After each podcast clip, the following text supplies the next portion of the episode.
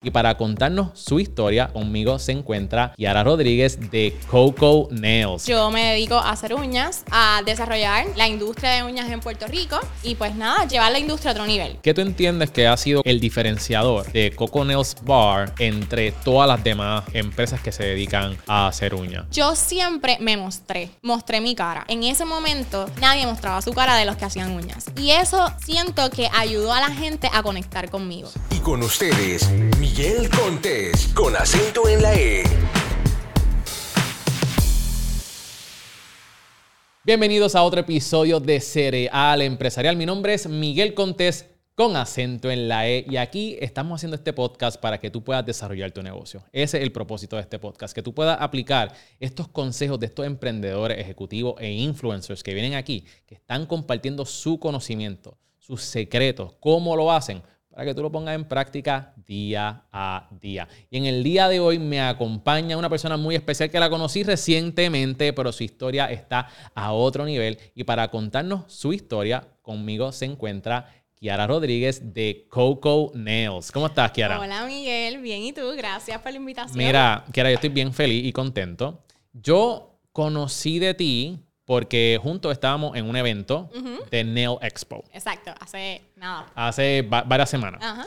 Entonces, antes de... Yo vi, a, yo vi a Kiara en su booth, que by the way, vamos a hablar sobre tu booth, vamos a hablar sobre tu nueva tienda, este, tu instituto, vamos a hablar de todo eso. Eh, pero decidí acercarme a, a, Kiara porque también estaba en el lanzamiento de su libro, muchas cosas que está haciendo Kiara. Y le digo, mira, mi nombre es Miguel, somos speakers en el mismo evento, así que vine a presentarme y empezamos a hablar. Pero antes de eso, cuando yo pregunté a quién ustedes quieren que yo entreviste cuando lo publiqué en mis redes sociales, un montón de gente me escribió. ¿En serio? Kiara Rodríguez de Coco Nails. Así que cuando yo fui por donde ti, ya yo sabía, ya yo sabía. Y entonces allí conectamos y de ahí partimos. Así que, Kiara, bienvenida. Gracias, gracias por invitarme. Estoy contenta de estar aquí. Ok, so Kiara, eres eh, educadora, distribuidora de productos de uñas, Ajá. tienes tus propias marcas de uñas, eh, también eres manicurista. Exacto. Este, ¿qué más? Eh, también escri- escribo. También es escritora. También escribo. Eh, nada, de todo un poco. de todo un poco. So, en el día de hoy vamos a ver cómo tú lo haces. Yo quiero saber cómo tú lo haces, cómo tú manejas tu vida, cómo, cómo, cómo tú haces todas estas cosas. Vamos a hablar sobre lo que tú haces. ¿Qué es lo que tú haces si tú tuvieras que decirle a alguien que no te conoce? Pues mira, básicamente yo me dedico a hacer uñas, a desarrollar eh, la industria de uñas en Puerto Rico eh, y pues nada, llevar ese es, es llevar la industria a otro nivel, que creo que es lo que, lo que hace falta. Y yo creo que lo estás haciendo. Yo voy a entrar con una pregunta al grano. ¿Qué es lo que hace a una man- manicurista extraordinaria la diferencia de una ordinaria? La educación, sencillo, en una palabra.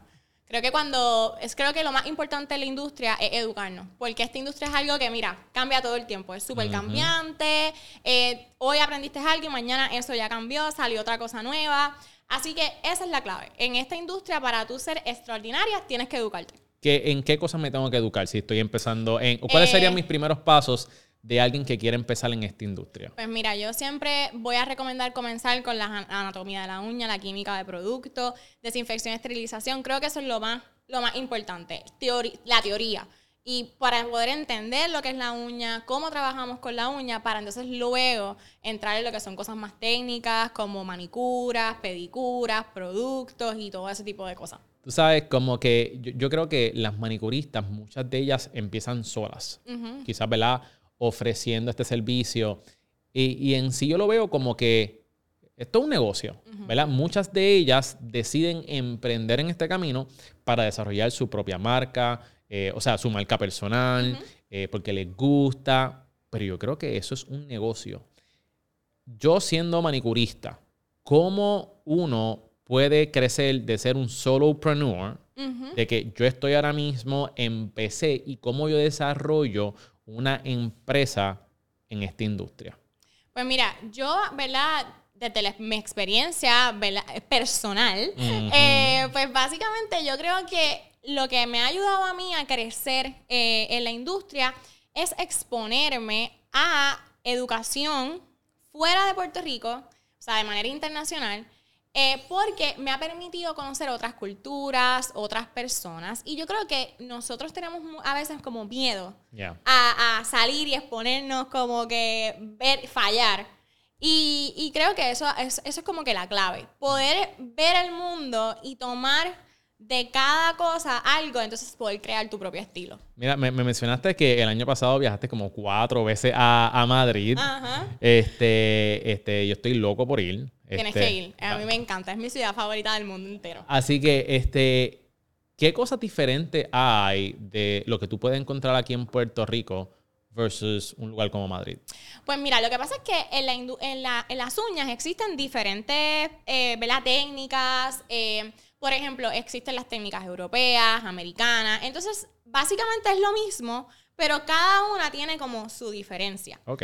Como un poquitito, una cosita de cada Como una. que dame un ejemplo. Yo no sé nada de uñas. Yo, yo estoy Eh, aquí para aprender ok. de esta industria porque yo no sé nada. Por ejemplo, cuando trabajamos estructuras, eh, se- en- conocemos lo que es el ápice, que básicamente es el punto más alto de la uña. Ok. Eh, entonces, pues cuando trabajamos ápice de técnica europea, es un ápice más plano, más fino.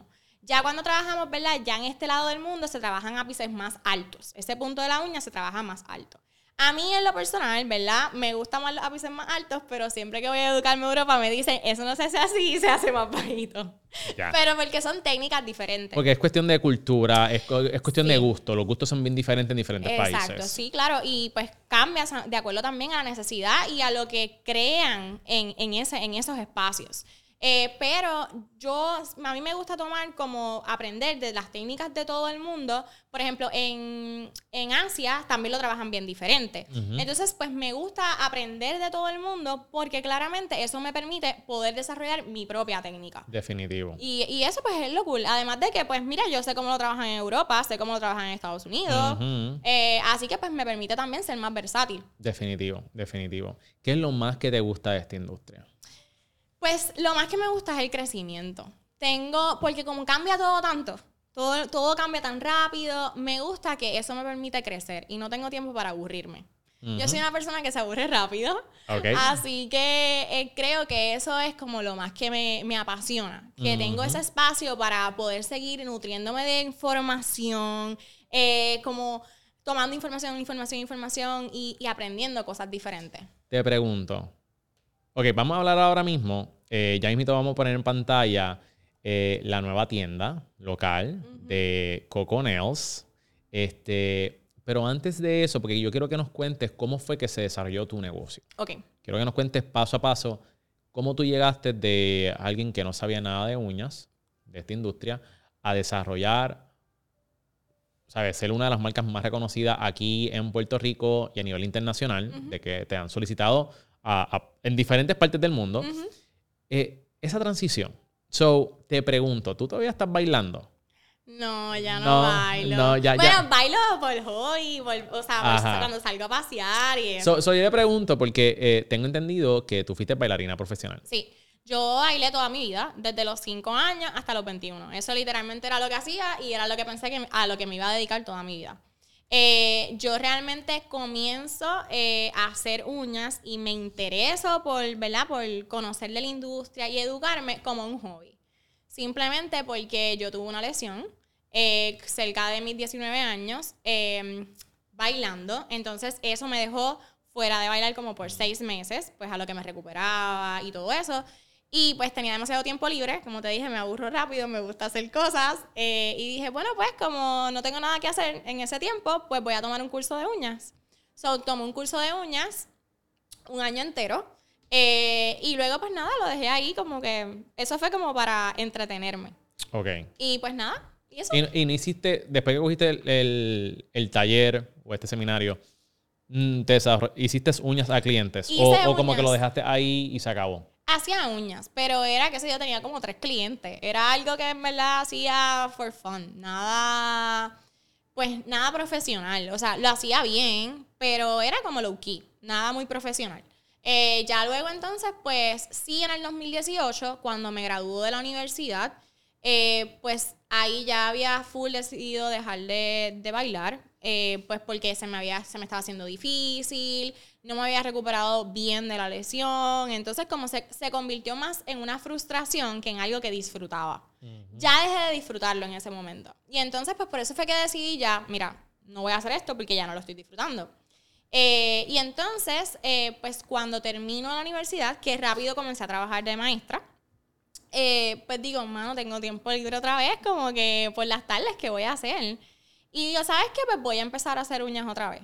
Y yo no tenía nada de equipos ya, porque como había venido María hacia el año anterior, en el 2017, yo había vendido todos mis equipos porque me había quedado sin trabajo. So, todo lo que yo tenía de productos de uñas, yo lo vendí, salí de eso. Que, by the way, eh, para las personas que nos están viendo fuera de Puerto Rico, María es un huracán que pasó por Puerto Rico, categoría 5, que hizo un desastre en nuestra isla. Fue, fue un caos. Literal. Y pues nada, y entonces como había vendido todos los equipos, no tenía nada. Y yo, mira, pues nada, voy a hacer un cuartito en mi apartamento, voy a comenzar a hacer uñas ahí, atender a mis amigas y demás. Y pues así fue que comencé otra vez. ¿Sabes? ¿Tú te viste alguna vez eh, en ese proceso, como estabas comenzando, de que esta va a ser mi carrera? O sea, cuando tú comenzaste con las uñas, tú dijiste, ¿sabes qué? Yo me veo aquí, este va a ser mi futuro, o fue algo que simplemente fue como que así mismo espontáneo? No, fue algo espontáneo. En verdad, yo, yo decía, lo disfruto, la paso bien, hablo con gente. eh, así que no, yo no, o sea, yo no jamás, yo no lo pensé de esa manera. Yo lo hice espontáneo. Surgió. Ok. ¿Cuándo fue la transición de que lo estoy haciendo por hobby, lo estoy haciendo porque estoy aburrida, a esto es un negocio? ¿Cuándo fue ese shift? ¿Cuándo fue ese cambio que tú dijiste, aquí hay una oportunidad significativa para yo desarrollar esto? Pues mira, fue bastante rápido. Eh, yo comencé a hacer uñas otra vez en agosto de 2018. Y ya como a mediados de septiembre, yo dije, mano, yo quiero desarrollar esto. Como que esto tiene potencial.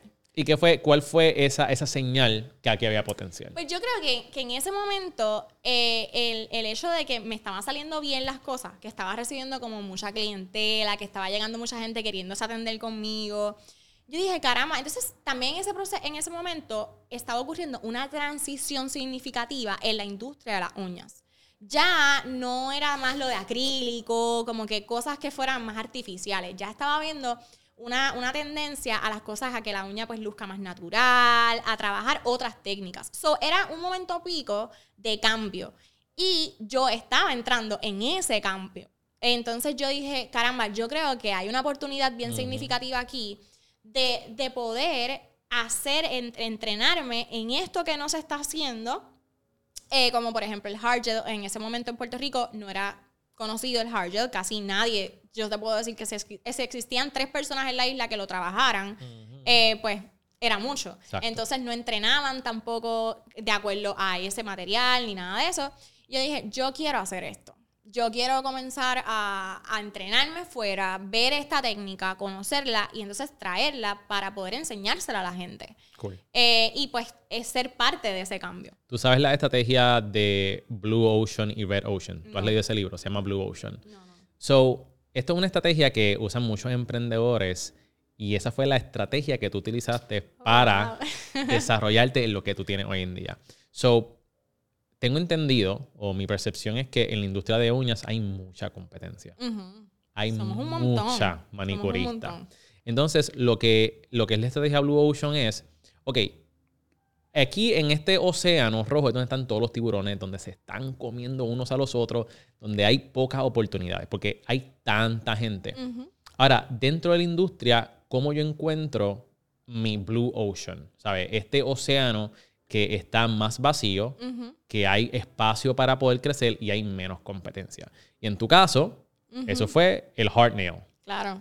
Entonces, tú cogiste, dijiste, ok, todo el mundo está haciendo esto, which is fine, uh -huh. sigo en la industria, pero mira aquí esta oportunidad que nadie está velando, donde yo puedo crecer. Y esa es la estrategia de Blue Ocean, donde yo he visto aquí, lo hemos visto en el podcast, una y otra vez, donde emprendedores usan esa estrategia para dejar la competencia atrás. Y eso fue lo que tú hiciste. Pues durísimo. durísimo. Qué cool, qué cool. So, ok, so, de, de, rápidamente, voy a desarrollar esto como mm. un negocio. Hiciste lo de Hard Nails, encontraste tu Blue Ocean, tu océano azul. ¿Qué pasó después? Pues nada, yo comencé a entrenarme como que con un montón de gente fuera de Puerto Rico y entonces ahí también con- eh, encuentro que una compañía canadiense, Accents, que ya yo trabajaba, ¿verdad? Este, productos de ellos, pero esmaltes en gel, tenían este producto, Hard Gel. Y entonces yo digo, caramba, déjame intentarlo. So, yo empecé, como no había educación de este producto, yo empecé a comprar el producto y a tratarlo yo, como que a ver. Y yo decía, de verdad, esto me quedó horrible, como que esto no. Ah, ¿No te salía? No, no me salía, o sea, horrible. Entonces, yo tuve unas víctimas Oh my God. que yo digo, Dios mío, y ellas se iban tan feliz de mi mesa. Y yo decía, yo y no- tú dentro de ti decías, no puede ser. yo, yo decía, eso es horrible, o sea. Anda. Y entonces, vamos, nada, ellas lo hacían por ayudarme, pero ellas estaban encantadas, ellas le enseñaban esas uñas a todo el mundo. Y yo veo esas uñas ahora y yo digo, qué desastre. Pero que tenían las uñas. o que- sea, estaban todas nive- desniveladas, como que con surcos así, una, una cosa desastrosa. Eh, pero ah, gracias a eso, pues conocí el producto, comencé a trabajar con él, porque también esta, esta industria es mucha práctica. Una vez tú conoces el producto, el material y te vas familiarizando con él, pues vas encontrando maneras de poder mejorarlo o trabajarlo. Ujú. Y cuando conocí el producto, pues comencé a tomar educación online con diferentes personas que en ese momento la educación online la daban por Facebook. O sea, hacían grupos privados, te metían ahí, hacían un live y tú veías eso y resuélvese quien pueda. Eh, y de ahí comencé entonces a viajar a, a lugares en Estados Unidos, por ejemplo, a Las Vegas, a Miami también. Comencé a viajar a Estados Unidos y empecé a reforzar esa técnica. Y nada, con el tiempo, pues ahora lo hago hasta con los ojos cerrados. Qué brutal. Y eso entonces me permitió, obviamente, fortalecerlo y poder entonces pulirme y enseñarlo. Sí que ahora tú eres de esta marca, eres una representante de la marca. Sí, soy representante de la marca, educadora y también distribuidora. Me gusta algo que, que hiciste mucho y es donde yo creo que mucha gente se, se paraliza. Y es que lo piensan demasiado, dicen no me queda tan bien, entonces porque no les queda tan bien, no lo hacen. Pero no saben de que con la práctica se perfecciona. Claro. O sea, con la, bueno, no se perfecciona, no me gusta ut- utilizar esa palabra. Con la práctica hay progreso. Y este, me, me está curioso que tú digas eso, como que mira, yo le hacía esto y estaba, estaba grave, estaba horrible, pero, pero gracias a eso está aquí hoy. Y yo creo que todos nosotros podemos aprender de eso, de que, óyeme, quizás no me queda tan bien. Sea, si tú ves mi episodio número uno, me pasa igual que tú, me da cringe, digo como que, eh, a Yo rayos. creo que eso lo, lo mencionaste allí en la, en la conferencia. Cuando Ah. estabas allí hablando, que yo decía, ahora tengo curiosidad de ir a ver. No, no, sí, véalo, véalo, véalo. Está, está cool porque van a poder ver lo, lo más lindo de esto. Mucha gente no lo ve así. Mucha gente cuando está empezando dice, DH, me está saliendo mal, no lo publico. Pero lo mejor de hacerlo mal desde el principio, que by the way, no estoy, no, no estoy diciendo que seas mediocre. Ujú. Haz lo mejor que puedas. Claro. Pero lo cool de eso es que ese es en el peor estado que tú vas a estar en tu vida. Que lo que venga después Va a ir a Va- lo va- mejor. va a ser mejor, va a haber progreso y la gente te va a poder ver creciendo. Entonces, por eso es que a mí no me gusta que cuando las personas comiencen algo esté tan perfecto, porque tú te, tú te, te pones en este nivel de Claro. estándar tan alto que eso, para poder ver progreso luego de eso es difícil. Y la gente va creciendo contigo. Entonces, Ujú. estas muchachas que estuvieron contigo desde un principio han visto tu progreso, cómo tienes nuevas tiendas, cómo tienes nuevas Literal. marcas, desarrolla y es como que, oh my God, es mi inspiración. Y por eso es que tienes el following que tú tienes. Así que props to you. Oye, y ah, mencionaste algo que la gente no lo publica cuando está feo, cuando no es, no, no feo, sino cuando no está en su mejor estado.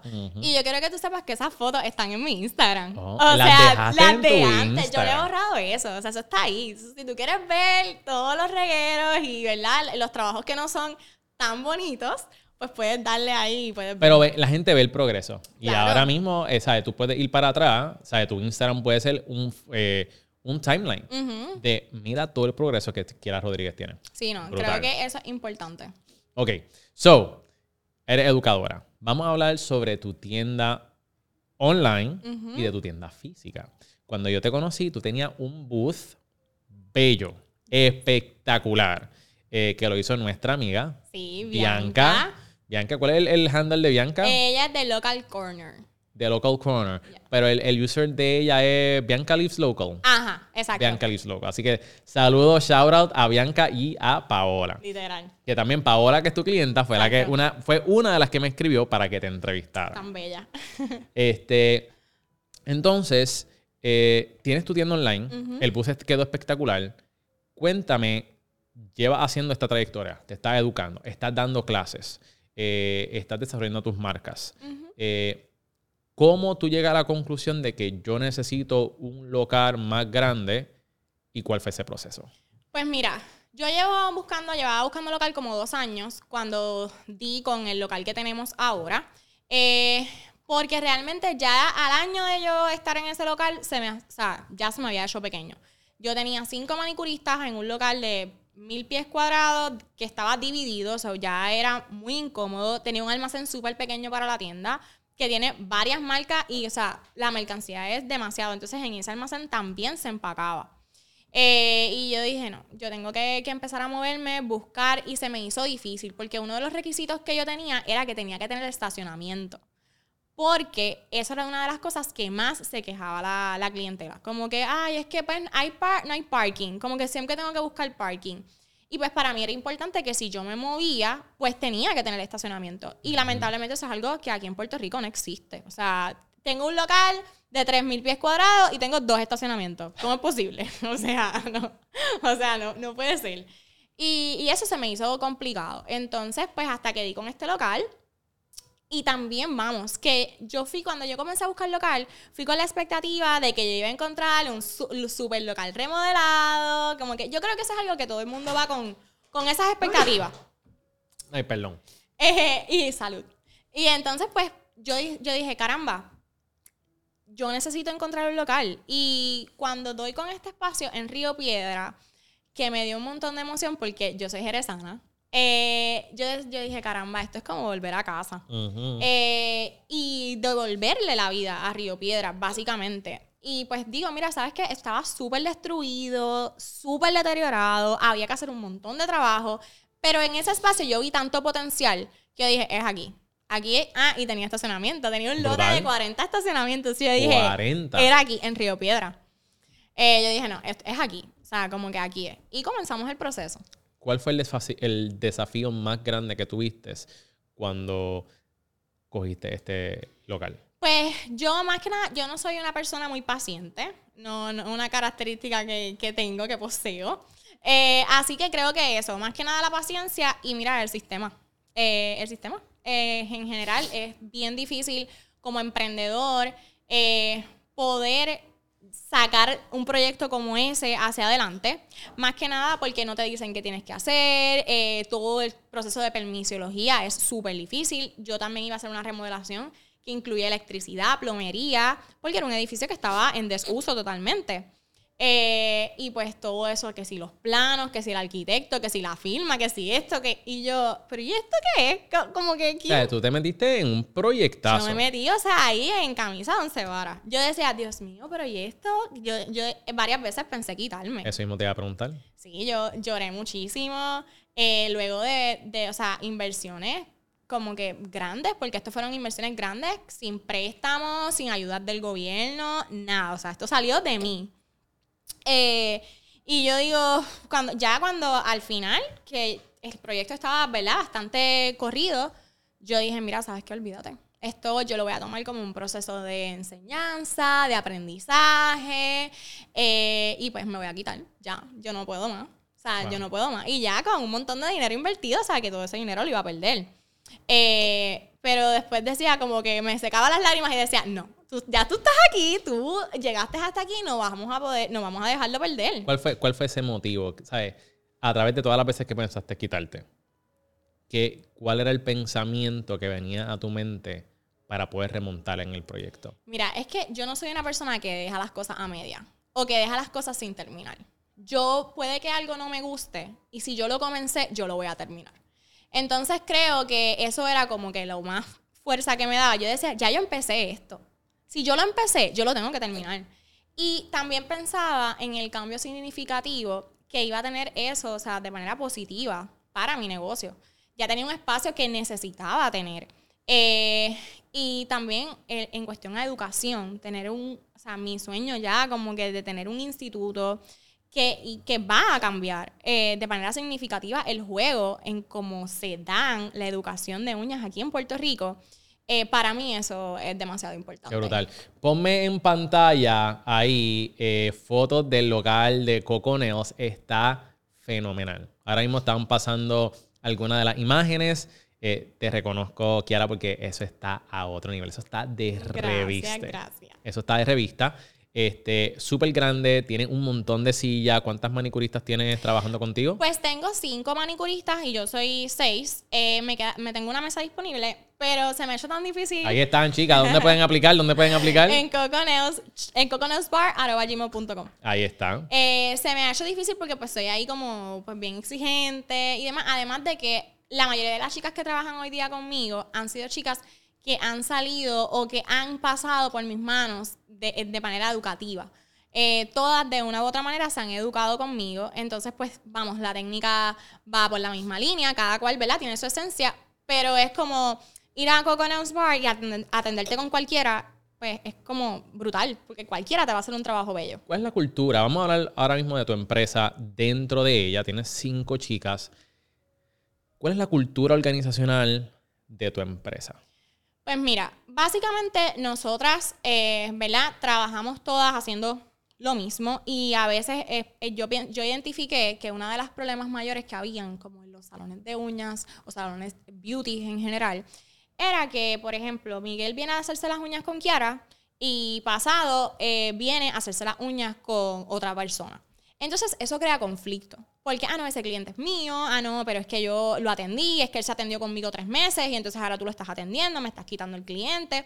Y yo establecí en mi negocio como política principal que si Miguel va a hacerse las uñas con Kiara, va a hacerse las uñas con Kiara siempre. Y si tú ya no quieres atenderte conmigo, no eres bienvenido en mi espacio.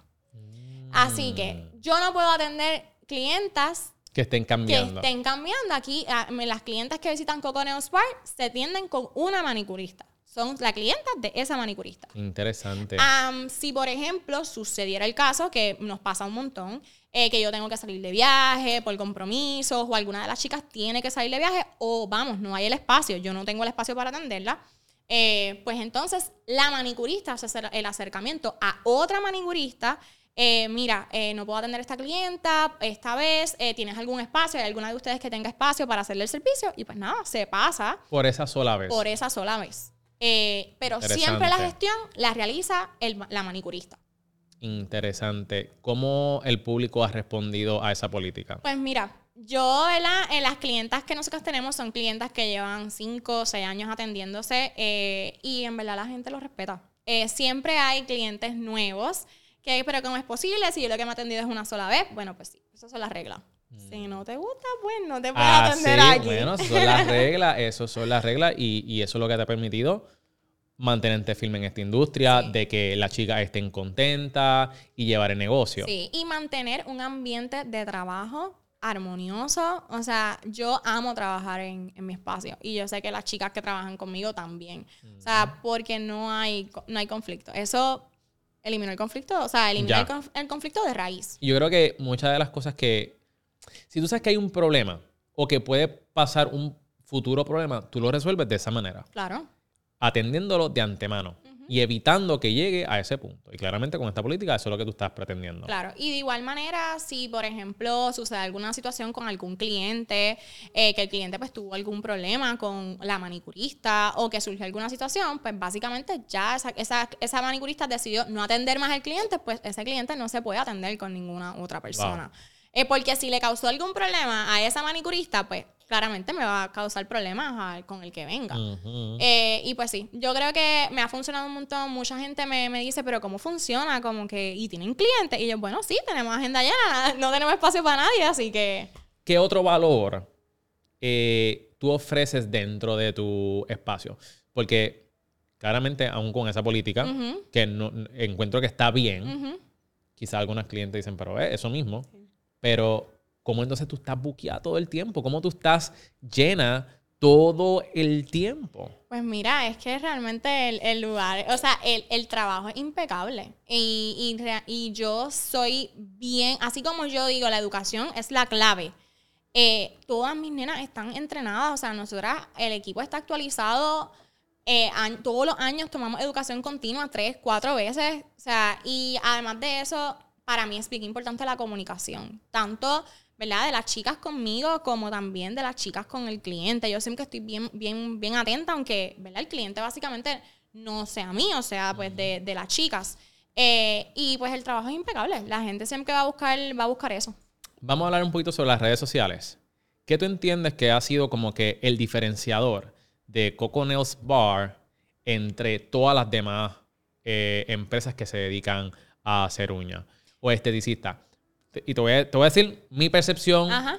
Tú me dejas saber si estoy bien o si estoy mal. Vale. Pero yo entro al perfil de muchas manicuristas y veo exactamente lo mismo, el mismo formato de el mismo de Foto. foto. Entonces, no hay manera de distinguirlas. ¿Qué tú entiendes que es el diferenciador tuyo en las redes sociales de todas las demás? Cuando yo comencé a desarrollar mis redes sociales, eh, que nada, que nunca tuve, no, o sea, no empecé teniendo los seguidores que tengo ahora, eh, yo siempre me mostré, mostré mi cara. Y cuando yo comencé a mostrar mi cara, en ese momento nadie mostraba su cara de los que hacían uñas. Y eso siento que ayudó a la gente a conectar conmigo. Definitivo. Eh, y entonces, pues nada, sí, eh, también pues hago muchos, presento muchas cosas educativas dentro de la plataforma, no solo para manicuristas, sino también para el cliente, para que el cliente entienda lo que se le va a hacer, para que el cliente en- entienda sobre lo que se le va a estar trabajando. Y pues claramente también es información valiosa para manicuristas. Así que siento que, que eso, que mostrarme, que pues vamos, que también me pone en, en un spot de vulnerabilidad, de, de cierta manera, porque me estoy Claro. exponiendo. Eh, pero eso me, me ha permitido, me ha permitido conectar con la gente y que la gente conecte conmigo. Y yo creo que, que es eso que tú dices. Eh, he visto perfiles de otras manicuristas y no muestran la cara. No, No. sabes quién te la está haciendo, no, no sabes quién te la está haciendo, cuáles son sus valores, ¿sabes? Y yo creo que eso es importante el momento de conectar. Sí, eso definitivamente, porque ya la gente sabe con, a, a quién va a ir a ver.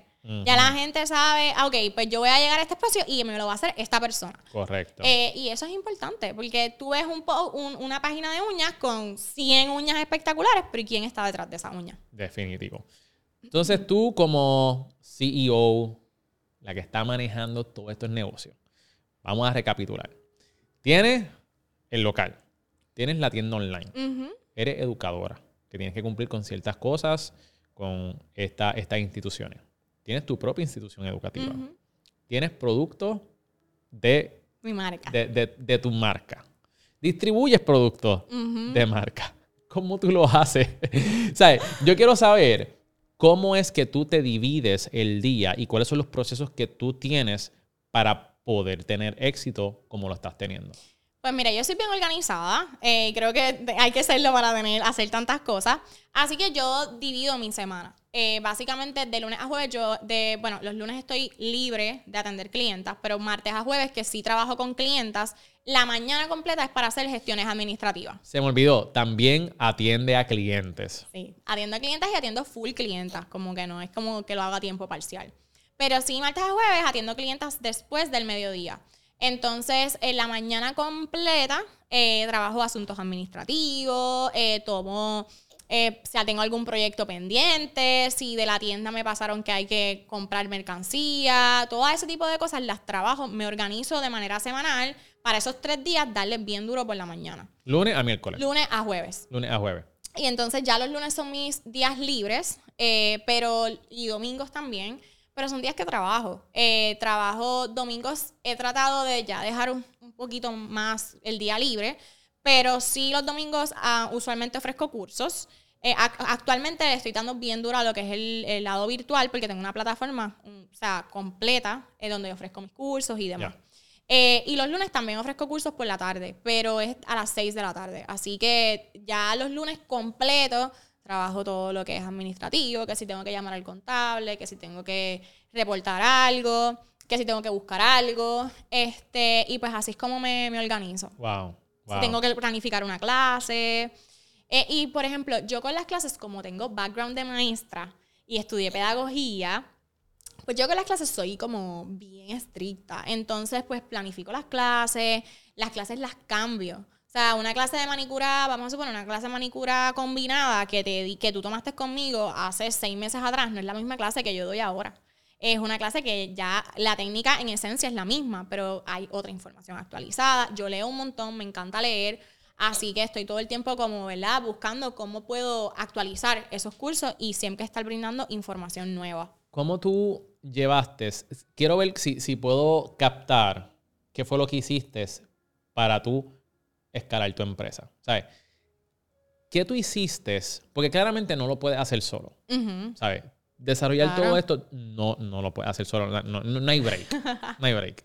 So, ¿qué estrategia, implementaciones utilizaste para ir de quiera trabajar solo, sola, a tener un equipo de trabajo que tiene cinco manicuristas, por ahí otra gente adicional que, te, que, te está ayudando, que nos puede hablar un poquito sobre eso.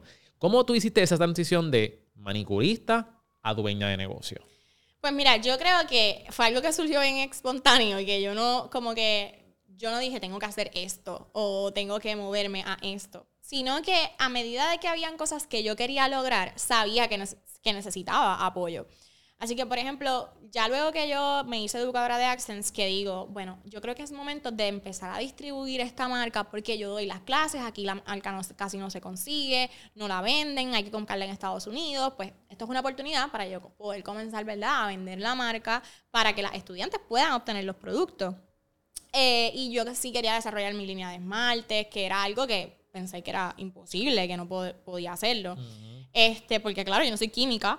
Eh, entonces, pues ahí como que, por ejemplo, cuando yo comencé la tienda online, que definitivamente cuando yo dije, mano, yo quiero hacer un shop, siempre uno tiene ángeles en, el, en la vida, en el camino. Y el esposo de, de una clienta, eh, que pues era mi amiga, eh, Josué, él trabajaba casualmente, trabaja casualmente como que en toda esta cuestión de websites y demás. Y él dijo, pues yo te lo hago. Y el tipo, un duro, como que hacía unos websites y hace unos websites brutales. Este me dijo, pues yo te lo hago y no me cobró nada, como que yo te voy a ayudar. Imagínate cuánto sale hacer un, website que te lo regalen. Eh, y entonces ahí, cuando él me ayudó a crear el website, yo tengo una amiga que se llama Patricia, que éramos compañeras en el colegio y la tipa, ¡pum! o sea, tiene un cerebro. Eh, y yo le dije, entonces ella me empezó a ayudar, porque yo hacía la publicidad y todo bien fea, o sea, imagínate. Eh, y ella me empezó a ayudar con hacer la publicidad y como que, mira, ahora vamos a hacer esto, como que vamos a hacer lo otro, para que se viera mejor. Y yo dije, mano, yo necesito como que alguien que me ayude con eso, porque si no, yo no voy a poder como establecer una marca, ni nada de eso. Entonces, ella comenzó a desarrollar todo lo que era la publicidad del negocio por ayudarme. Y yo le dije, mira, como que tú quieres trabajar conmigo, yo te pago. y entonces, este, pues nada, hasta el sol de hoy y ella, pues, ella es la que se encarga, una de mis, literalmente es una de mis manos derechas, se encarga de la publicidad, nosotras creamos como que las campañas, eh, nos inventamos conceptos y cosas entre, entre las dos. Y pues eh, la tipa es bien creativa. So, yo soy creativa también, nos unimos y es como una bomba. Una bomba.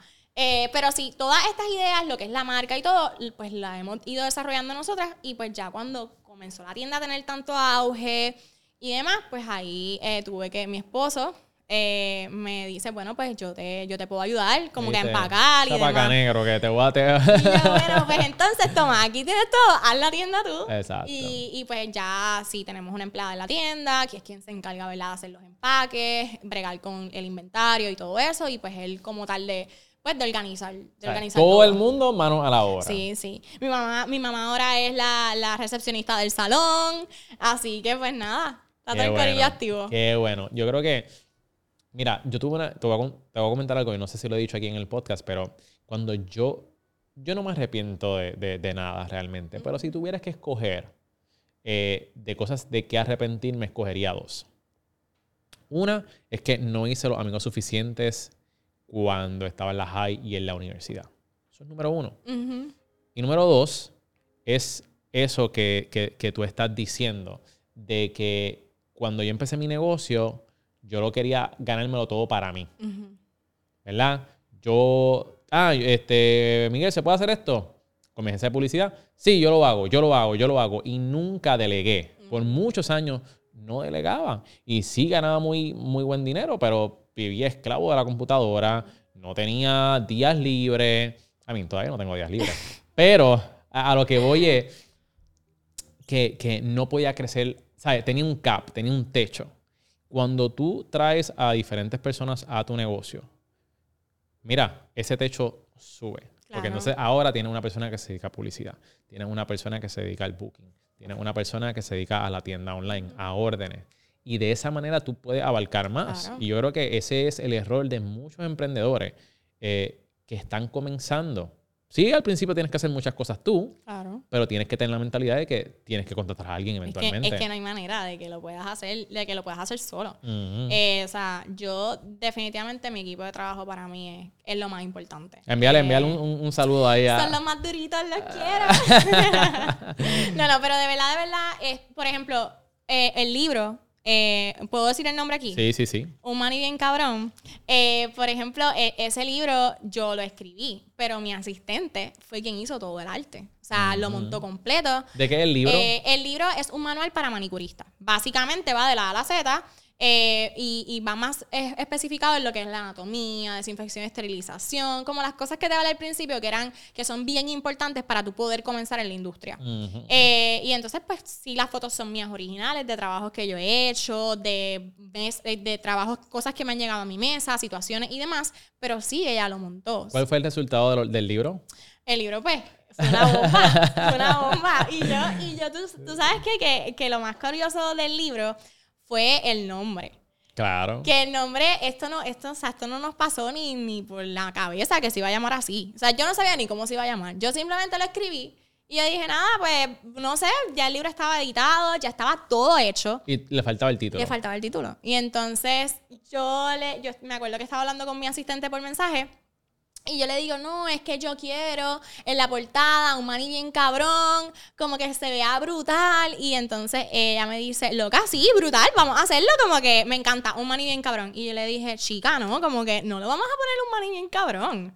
No, yo te estoy diciendo que yo quiero una foto de un maní bien cabrón. Y ella, pero piénsala. Entonces me empezó a vender la idea y yo dije, caramba, esto es algo que no se ha hecho aquí en Puerto Rico, que no se ha hecho en Estados Unidos. O sea, casi nadie escribe un libro sobre la industria. Y yo dije, es un atractivo. Como que la gente va a querer saber qué es. Y tú sabes qué es lo más loco de esto. ¿Qué? Que cuando nosotros hicimos el lanzamiento del libro, eh, yo, decí- yo no quería que la gente supiera que era un libro. Ok. Y entonces, cuando fuimos a hacer el lanzamiento, nosotros vendimos boletos para el lanzamiento. eh, diciendo un maní bien cabrón. Y ya, no salía libro por ningún lado, era la publicidad de una modelo, libros por ningún lado y vendimos 100 boletos para el lanzamiento y la gente no sabía a lo que iba. O sea, la gente compró el boleto porque sí. Compró el boleto porque quería saber que era un maní bien cabrón. O sea, nadie sabía lo que iba. Nadie. Entonces se empezó a crear esta publicidad en las redes sociales que si, ah, tengo un maní bien cabrón para ir al evento, qué sé yo. O sea, todo el mundo estaba bien pompeado y la gente no tenía ni remota idea a lo que iba. Y estos boletos se vendieron, o sea, en 24 horas. Yo lancé eso y en 24 horas se fueron sold out 100 boletos.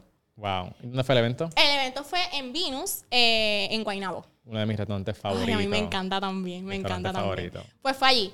Y ahí se hizo el lanzamiento y la gente estaba como que, ¿qué? ¿Un libro? ¿Pero cómo va a ser? Eh, y eso, pues, en verdad, fue un cashing bien Qué, brutal. qué brutal, qué brutal. Cuando quieras hacer otro lanzamiento, pues ya tú sabes. Estamos, aquí. Sí. Estamos aquí. Bueno, una de las cosas que me dijo Kiara cuando llegó, eh, estamos hablando sobre el podcast y me dijo, ay, sí, pero no me pongas a hacer preguntas así con timer rápido. Bienvenida, Kiara, a la sección de la O, donde tienes que escoger rápido entre esto y lo Ay. otro. ¿Estás lista? Dale, vamos allá. Ok. Más importante en una pareja, inteligente o graciosa. Inteligente. Dinero o tiempo libre. Dinero. Ahorrar o invertir. Invertir. Pizza o pasta. Pasta. Hamburgers o tacos. Tacos. Honestidad o los sentimientos de la otra persona. Honestidad. El papel de toilet, ¿cómo tú lo instalas? ¿Por encima o por la parte de atrás?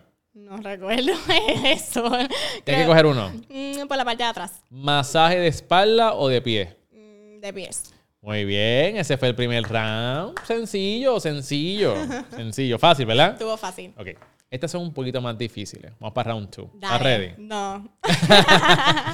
Ok. ¿Siempre llegar 10 minutos tarde o 45 minutos temprano? 10 minutos tarde. Que todas tus camisas sean dos sizes más grandes o un size más pequeño. Los sizes más grandes. Vivir sin internet o vivir sin calentador de agua ni aire acondicionado. Ah, sin calentador de agua ni aire acondicionado. Transpa- transportarte 500 años al futuro o al pasado? Al pasado. Nunca poder utilizar un touchscreen o nunca poder utilizar un mouse ni teclado. Mm, un mouse y un teclado. Y por último, ¿decides envejecer del cuello hacia arriba o del cuello hacia abajo? Del cuello hacia arriba. Muy bien, y ahí la tenemos, la sesión de la O. Gracias por eso. Kiara, viste, no fue tan difícil.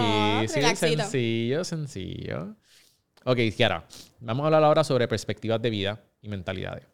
Dale, vamos allá. ¿Qué mentalidad tú piensas que es vital para prosperar? Wow, pero esa pregunta fue como, como profunda. ¿Qué mentalidad piensas? ¿Qué es vital para prosperar? Pues mira, yo creo que. No sé. Déjame pensar. Tranquilo. Yo creo que, que, que pensar en, en, en crecer sin hacer daño a nadie. Ok. Sin pisotear a los demás, sin apagar la luz de los demás. Sí, yo creo que también lo, vemos en, en tus políticas de, de tu empresa. Cuando tú dices, mira, ¿sabes? Lo que es la lealtad dentro de tu grupo de personas. Cuando tú dices, mira, no, ¿sabes? Si tú empezaste a trabajar con este cliente, este es tu cliente. Y de esa manera no pisoteas a otra persona, evitas todos estos conflictos. Así que yo encuentro que eso es una muy buena manera de prosperar. Que creo que es la manera correcta de prosperar. Ujú. ¿Sabes? Yo creo que todo lo que uno siembra en esta vida, uno lo cosecha. ¿sabes? Claro. Si tú cosechas algo bueno, cosas buenas van a pasar. Exacto. Y si cosechas cosas malas, pues Cosas malas haga- van a pasar. agárrate. Ujú. Agárrate, agárrate. Eh, ¿Qué consejo le darías a Kiara hace unos 10 años atrás? Pues mira, que coja la vida más con calma, que Ajá. vaya más suave. Eh, sí, yo creo que sí. Yo creo que, que yo siempre he ido como, como rápido. Eh, y eso es algo que en estos momentos me he aprendido muy recientemente y, y en estos momentos estoy tomándome eso, como el tiempo para disfrutarme las cosas.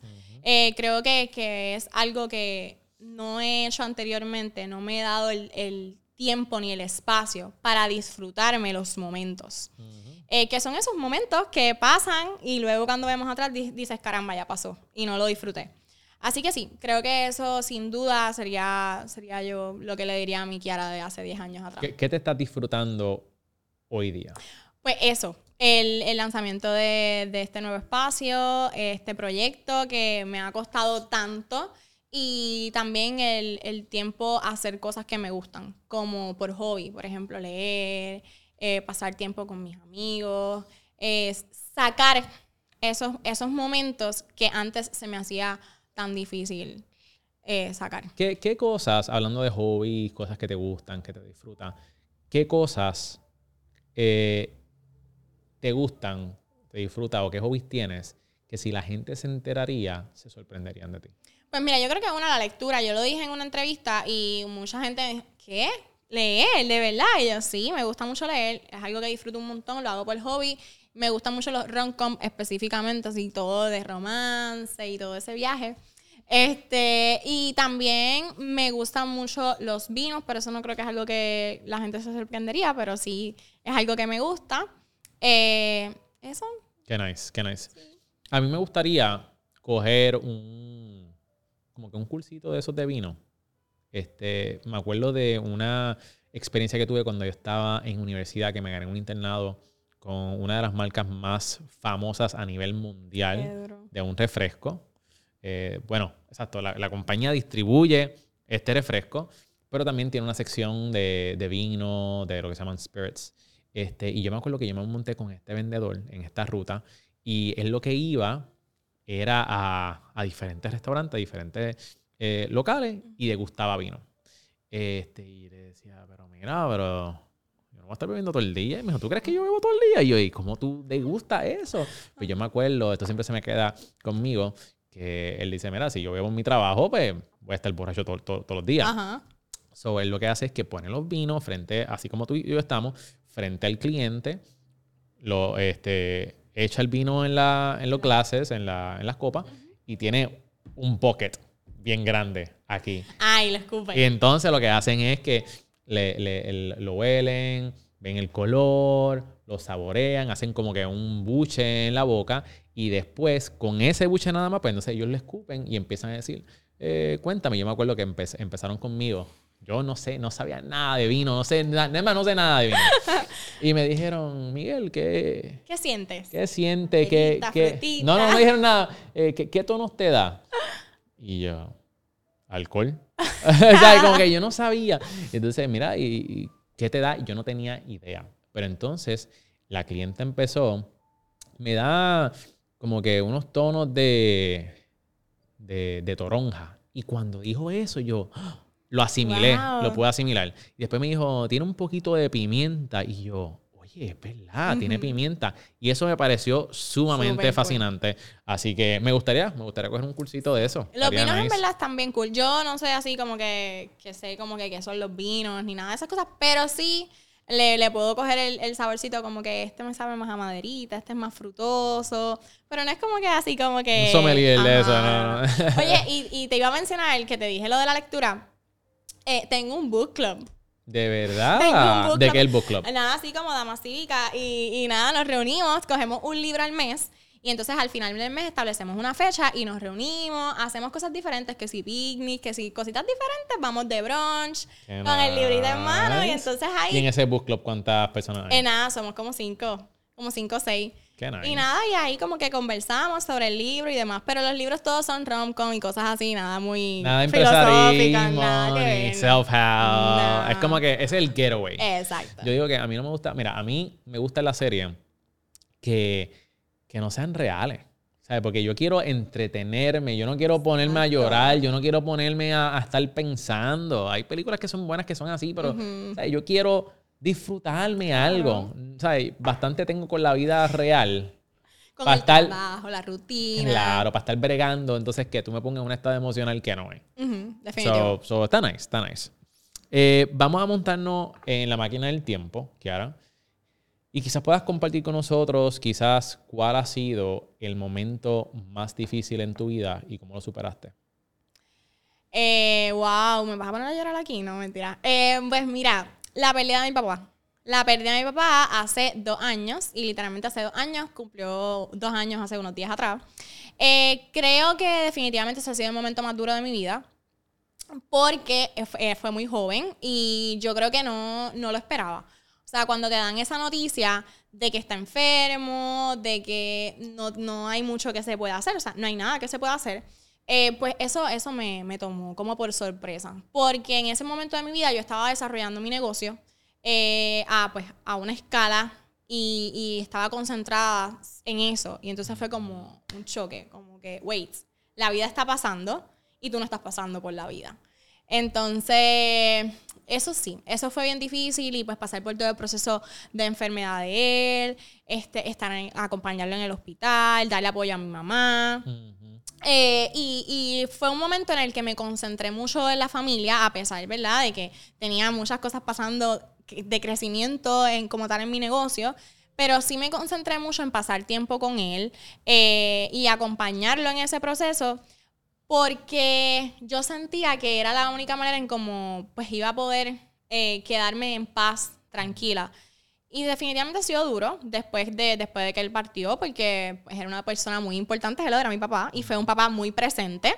Eh, pero creo que lo que me ayudó fue eso, darme el tiempo de estar para él en el momento en que me necesitaba, y ya después pues no ha sido tan... Yo tan creo que duro. después, ¿verdad? Que quizás en, en- si fuera otra circunstancia, después iba a venir lo que es el regret.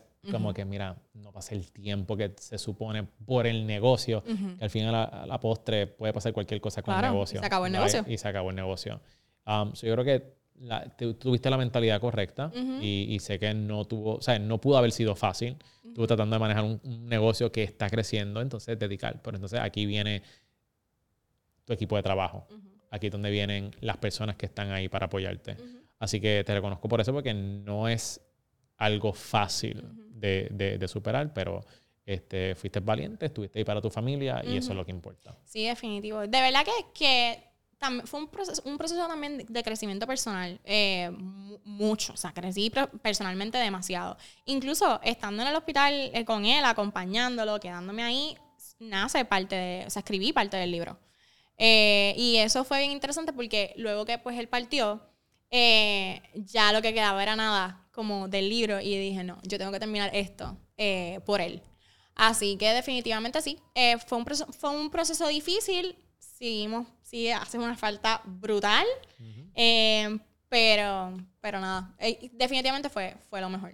Qué bueno, qué bueno. Pues Kiara, muchísimas gracias. Por último, ¿cuál es tu por qué? Porque tú te levantas todos los días para dar lo mejor de ti. Pues mira, por mí. Por mí, yo, yo pienso que, que yo soy el, el- o sea, soy el centro de mi vida. Y tal vez puede sonar muy yoísta o egoísta, eh, pero creo que, que para mí es demasiado importante yo estar bien para poder brindarle a las demás personas lo mejor. Eh, así que todos los días me levanto pensando que hoy va a ser un día mejor, eh, que todo va a estar bien, dándome ánimos. Eh, y sí, yo creo que definitivamente no creo, estoy segura. Yo soy mi porqué. Eh, a mí me gusta es, esa filosofía hasta cierto punto, porque me acuerdo cuando yo estaba cogiendo la certificación de coach, la coach nos preguntó, ¿quién es la persona más importante que tú conoces? Y iba por la mesa preguntando a, a cada persona y mucha gente decía, ah, mis hijos, que es una respuesta noble, eh, mi familia, y seguían.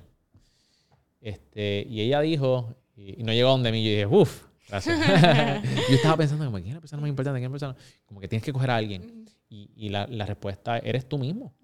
Tú eres la persona más importante en tu vida porque tú te acuestas contigo mismo. Tú siempre tienes una conversación contigo mismo. Tú puedes ser tu mejor aliado o tu peor enemigo. Definitivo. Así que yo creo que, que es la razón por la cual en los aeropuertos te dicen que cuando caigan las máscaras, primero ponte la máscara tú y Para después ayuda a otros. Porque si tú no te ayudas a ti mismo, ¿cómo tú puedes darle a alguien algo de lo que tú no puedes dar? Definitivamente. Así que por eso hay que prosperar, por eso tienes que echar hacia adelante, por eso tienes que amarte a ti mismo para poder darle amor a otro. Exacto. De eso se trata. Sí, 100% de acuerdo. Kiara, eh, esa era la última pregunta, pero quiero hacer algo diferente. Quiero que tú mires a la cámara que está aquí Ay, no. Y que tú le des un consejo a todas las personas que están empezando en la industria de uñas. Pues mira, yo siempre voy a decirles que luchen por sus sueños y esto puede sonar, ¿verdad? Clichoso, pero es una realidad. Piensen en ustedes, piensen en lo que quisieran ser, en lo que quisieran lograr y lo que quieren darle al mundo. Y eh, pensando en eso, sé que van a poder crecer, sé que van a poder ser lo que ustedes quieran, lo que su corazón desee y sobre todo trabajen. Trabajen por eso, porque las cosas no surgen de hoy para hoy. Las cosas no son las redes sociales, las cosas no son lo que aparentamos, sino lo que hay realmente en nuestro corazón. Y nosotros somos lo que hay en nuestro corazón y en nuestra cabeza. Así que luchen por eso y, y pues nada, sean felices. Gracias, Kiara, por estar aquí con nosotros. Te deseamos el mayor de los éxitos. La pasé cañón. Hay muchas preguntas que te quiero hacer, así que sé que vamos a tener otro podcast Dale, próximamente. yo encantada y gracias Miguel por traerme acá, por invitarme. Ha sido un placer tener este ratito y conversar contigo. De show, de show. Y a todos los que nos están viendo, muchísimas gracias por conectarse. Recuerden, si están en YouTube, darnos subscribe y darle a la campanita para poder ser notificados de estos tremendos emprendedores que tenemos por ahí. Mi gente, les tengo que decir, hay una entrevista que cuando ustedes se enteren los invitados que llegaron aquí, número uno, van a aprender un montón y se van a animar tanto que no se van a querer, créanme que no se van a querer perder ningún otro episodio. Así que conéctense, entren a Cereal Empresarial para más información sobre el podcast. También denos subscribe. Únete a nuestra comunidad tanto en Apple Podcast o Spotify, donde quiera que tú escuches audio y podcast. Y te recuerdo que si estás buscando un lugar para crear contenido, ven a Parea Space, que estas son nuestras facilidades donde te vamos a tratar, ponemos las cámaras, las luces. Lo único que falta eres tú que traigas tu acción. Tenemos diferentes sets, podemos hacer live stream, photoshoots, así que entra a pareaspace.com para más información. Mi nombre es Miguel Contés, con acento en la E, y nos vemos en la próxima.